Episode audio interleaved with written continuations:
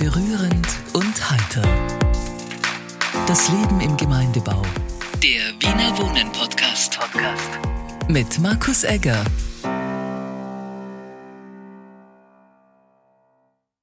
Ich bin heute hier im Gemeindebau im Hans-Landauer Hof im zweiten Bezirk. Äh, von mir gegenüber steht Erich Hackel, seines Zeichens Schriftsteller und Historiker und ähm, war ja maßgeblich auch daran beteiligt, dass der Hof so heißt, wie er heute heißt. Na, so maßgeblich war ich gar nicht beteiligt. Das war eine Initiative, die vom Bezirk ausgegangen ist. Aber ich habe mich nicht sehr gefreut, ähm, weil Hans Landau einer meiner großen Freunde war. Und nicht nur das, er war der jüngste österreichische Spanienkämpfer. Er ist mit 16 Jahren nach Spanien gegangen, hat sein Alter äh, nach oben justiert, sagen wir so, sonst hätten sie ihn gar nicht äh, äh, äh, genommen.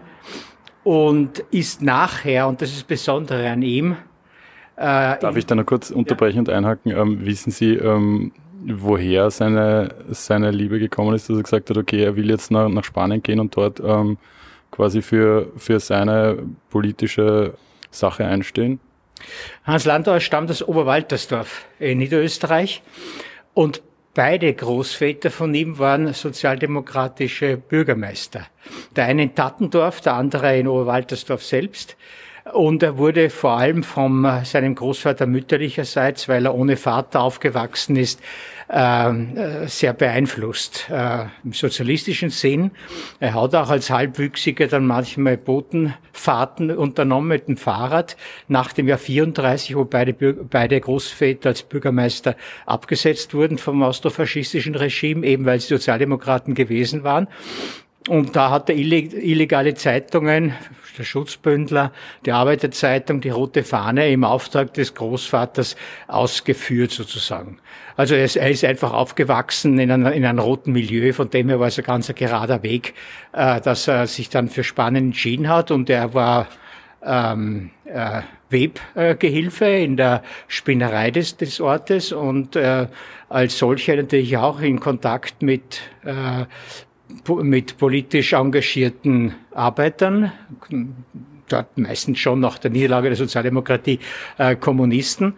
Und äh, so, so gesehen war es eigentlich gar nicht so außergewöhnlich, dass er nach Spanien gegangen ist, aber er musste es heimlich machen. Das heißt, er hat zu Hause nichts gesagt. Es gab die Ausstellung äh, hier in Wien damals von dem gläsernen Menschen aus dem Hygienemuseum in, in Dresden. Entschuldigung, dass ich schon wieder ja. unterbreche, aber ähm, wissen Sie, was seine Eltern, ähm, sind die dann später, oder wird er seinen Eltern dann auch gesagt haben, dass er sich da älter gemacht hat und wissen Sie, was die gesagt haben noch? Oder ist das überliefert? Nein, wie gesagt, der, der, Vater, der war, der Vater, der lebte nicht in Österreich, der ist in der, in der äh, Weltwirtschaftskrise nach Kanada aus, ausgewandert und war eigentlich nicht mehr präsent in seinem Leben. Die Mutter, wie gesagt, und mit dem Großvater zusammen, ja, denen, die haben es zum ersten Mal erfahren, wie ihnen wahrscheinlich von Spanien aus nach Hause geschrieben hat. Ähm, der hat, sie haben es nicht geahnt, weil er nur, weil er gesagt hat, eben er schaut sich den gläsernen Menschen in Wien an, in der Ausstellung und hat aber nur eine Einfahrt Karte von, von Oberwaltersdorf nach Wien gelöst. Also konnten seine, konnten seine Angehörigen natürlich ahnen, dass er, dass er nicht mehr zurückkommt. Und wie gesagt, in, in, in Frankreich, die erste Anlaufstelle, wo dann die Leute über, überprüft und dann weitergeschickt wurden, hat eben äh, der Kontaktmann, der österreichische, zu ihm gesagt, also mit 16 geht sicher nicht. Dann hat er gesagt, er sei gar nicht der, der, der, der Landauer auf, im Reisepass, sondern sei eben ein gewisser Opperschall, sein eigener Cousin. Und er sei nicht 16, sondern 18 Jahre. Also hat er da ein Dokument gefälscht oder wie, wissen Sie, wie er das damals dann gemacht hat oder einfach nur gesagt, er ist der andere? Nein, nein, also so, da gab es überhaupt nichts zum Fälschen. Sie dürfen nicht vergessen, die meisten österreichischen Spanienkämpfer hatten gar keinen Reisepass.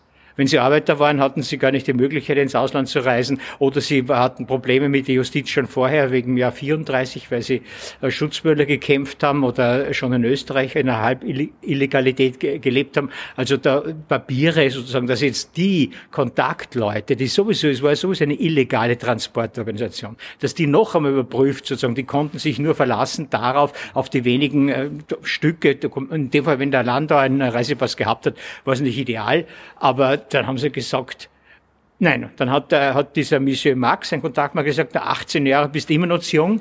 Und dann hat, hat da eben der Lander argumentiert, ja, wenn, sie, wenn ich jetzt aber zurückfahre und da werden die Gendarmen sicher ausfratscheln, wo ich gewesen bin und ich weiß nicht, wenn sie mir dann, wenn sie mir dann ein paar Watschen geben, ob ich dicht halte.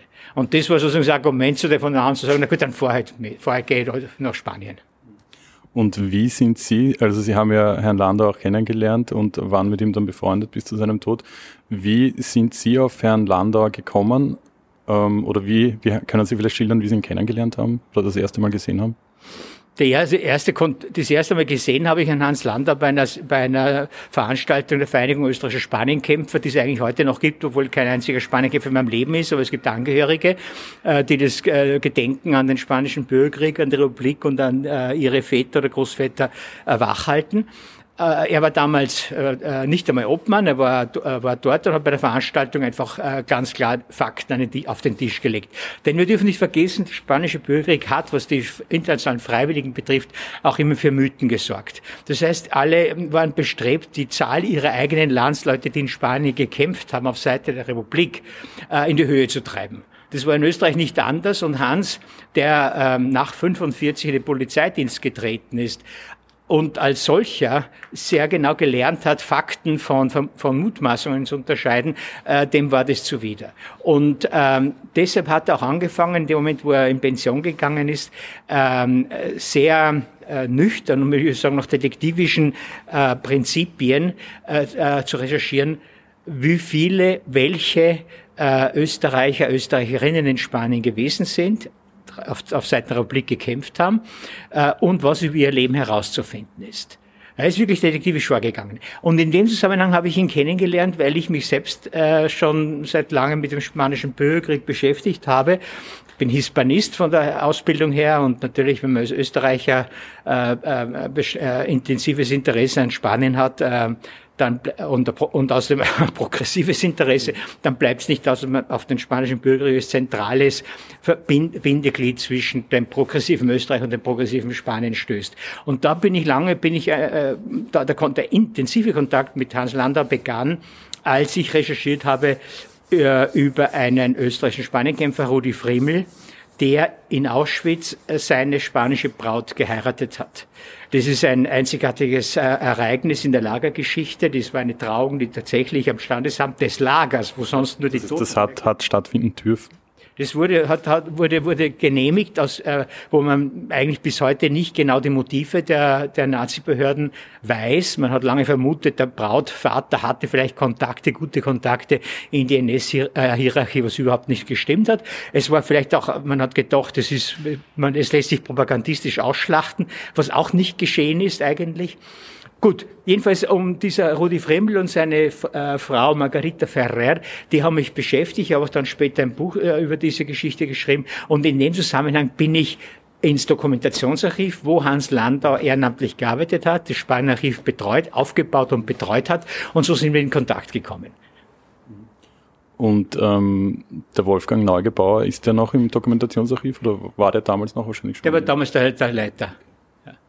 Ich habe auch gelesen, glaube ich, in einem Artikel, den Sie ähm, als Nachruf von Hans Landauer für die Presse geschrieben haben, dass am Anfang der Hans Landauer im, die ersten zwei Jahre im Dokumentationsarchiv so eher so kleinere Botengänge machen hat müssen, was ihm, glaube ich, nicht so gefallen hat und dann und dann halt zu einem super ähm, Forscher dort mutiert ist und, und bis zu seinem Tod eben ähm, viele Sachen ans Tageslicht gefördert hat.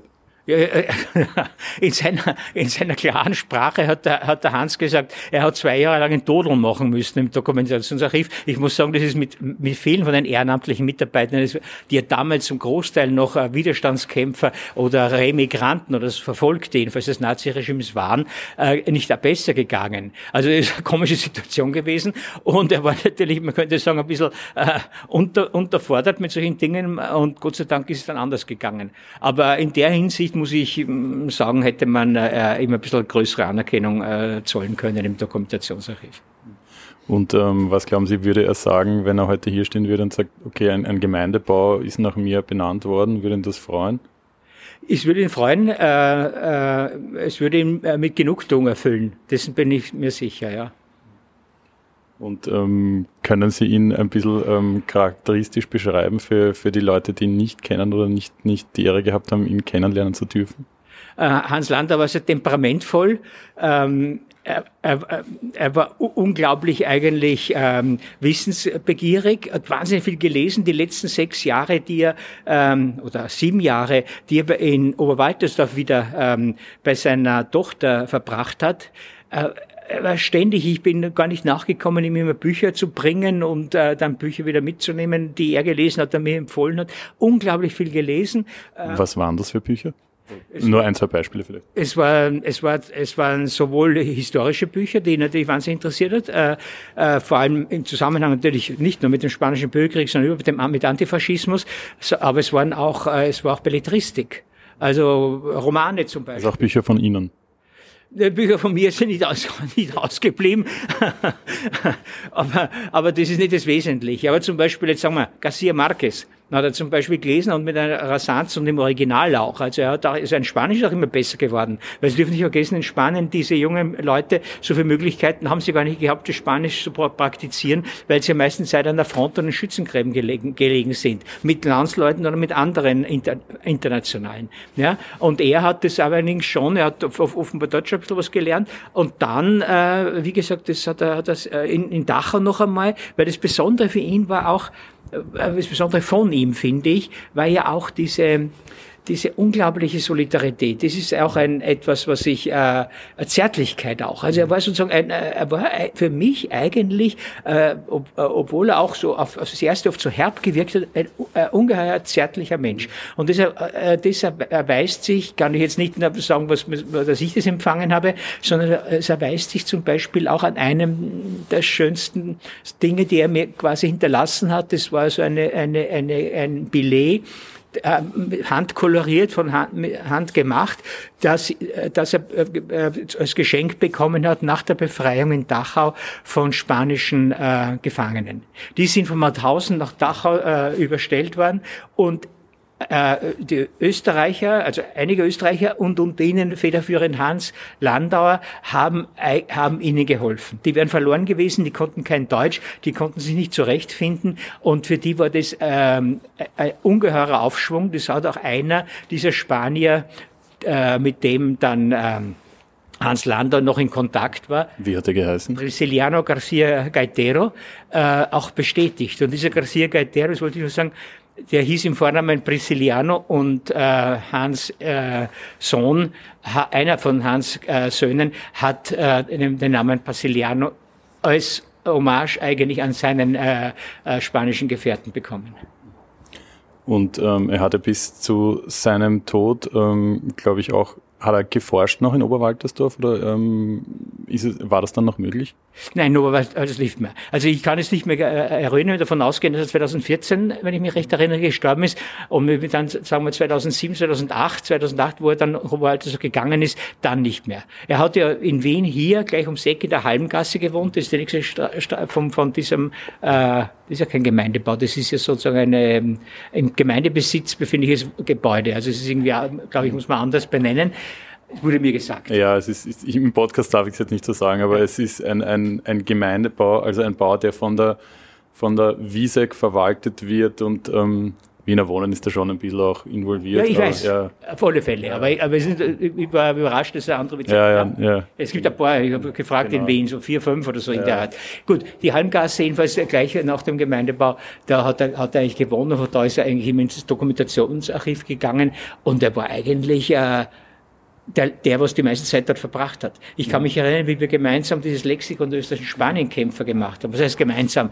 Ich habe ihm geholfen, müsste ich sagen. Das war aber immerhin eine Arbeit von acht Monaten und das war, äh, darin ist hineingefallen ein langer, äh, heißer Sommer und da, da sind wir auch an den Wochenenden immer drinnen gewesen. Einmal sind wir eingesperrt worden sogar.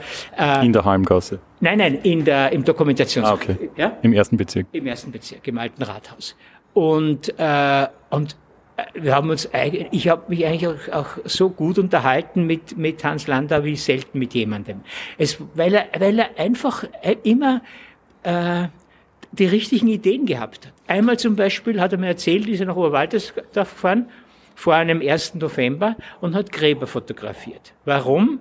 Um den, um praktisch der Oberwaltersdorfern zu zeigen, äh, in Zusammenhang mit dieser äh, ver, äh, verfluchten Ausländerfeindlichkeit, äh, dass sie selbst zu 90 Prozent äh, quasi keine Einge Eingeborenen sind von der Herkunft her. Ja? Also die Ma also Masse, die Nachnamen analysiert und geschaut. Die, also genau. der heißt jetzt nicht Huber, sondern Stojkovic vielleicht oder genau. so. Also die, die, die Masse an vor allem ungarischen und, und, und, und tschechischen, slowakischen Namen. Bei Landau glaubt man es nicht, aber es war ja auch so. Landau ist der Vater von der Vaterseite ungarische Herkunft die ihm nicht so äh, behagt hat, die Vaterseite und die Mutterseite, die einfach sehr herzlicher war, die Opa Schalz aus, aus, aus, aus Tschechien. Ja?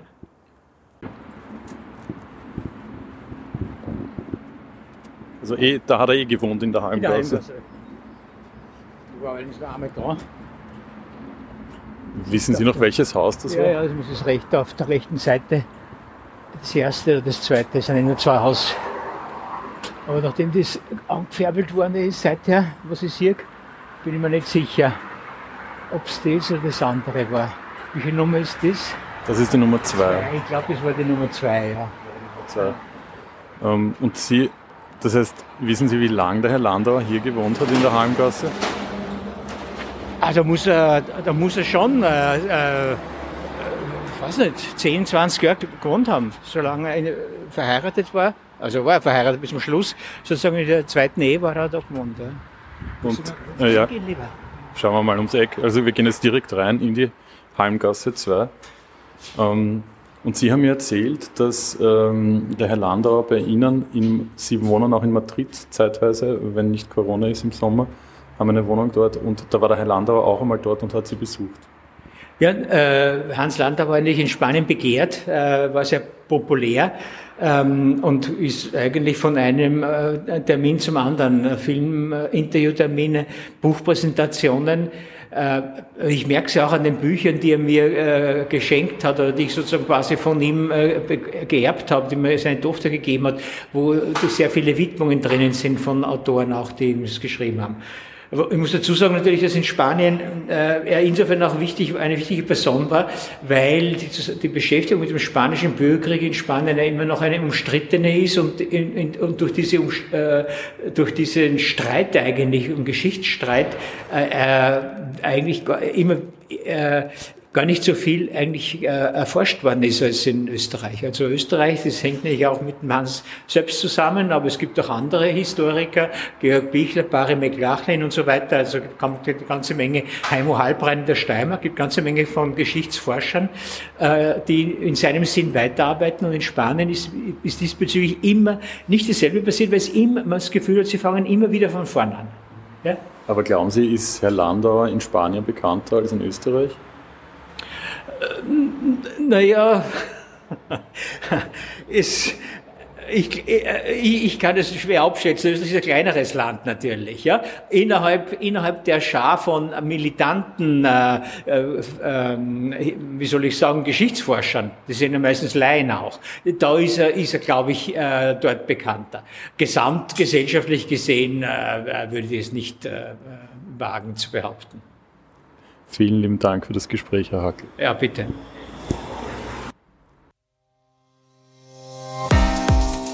Spannend, berührend und heiter. Das Leben im Gemeindebau. Der Wiener Wohnen Podcast. Podcast. Mit Markus Egger.